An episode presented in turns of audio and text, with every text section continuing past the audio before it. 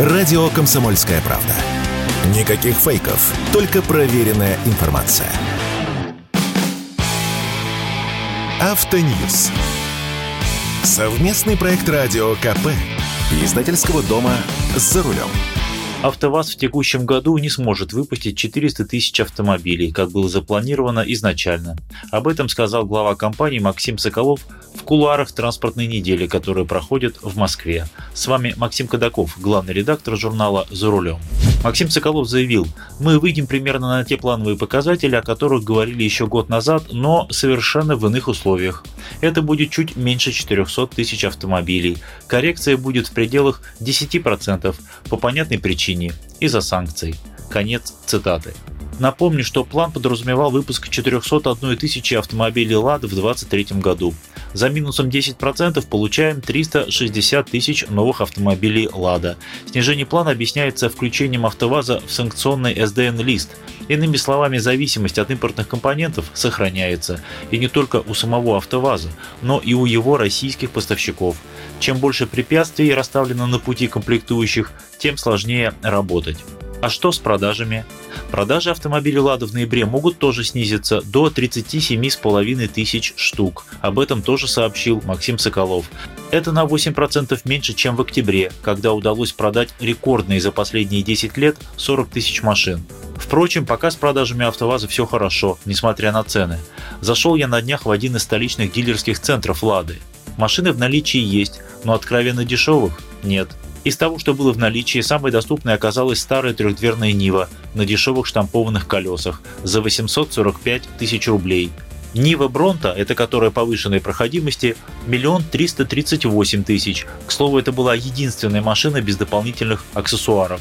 Нива Travel пятидверная в исполнении Classic миллион двести пятнадцать тысяч. Гранта Лифтбэк в простом исполнении Classic 980 тысяч. Гранта Спорт, которую начали продавать совсем недавно, миллион двести семьдесят тысяч.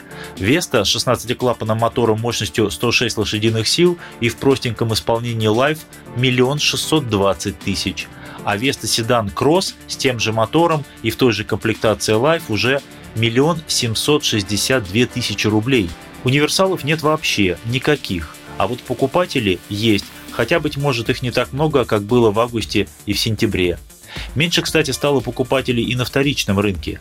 В октябре, а это один из самых жирных месяцев года, продажи автомобилей с пробегом сократились на 4% по отношению к сентябрю. Впервые с апреля продажи бэушек на нашем рынке оказались ниже 500 тысяч автомобилей в месяц.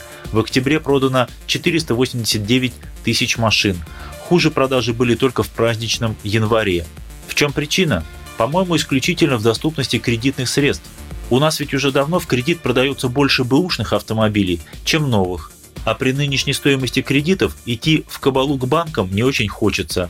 Конечно, на транспортной неделе говорили не только о машинах, но и о дорогах. Вице-премьер Марат Хуснулин заявил, что 52% региональной дорожной сети приведено в нормативное состояние. А вот глава Бурятии Алексей Цыденов сказал, дороги, которые можно отремонтировать быстро и недорого, закончились. Поэтому правительство планирует увеличить финансирование пятилетнего плана строительства и ремонта дорог с 13 до 15 триллионов рублей.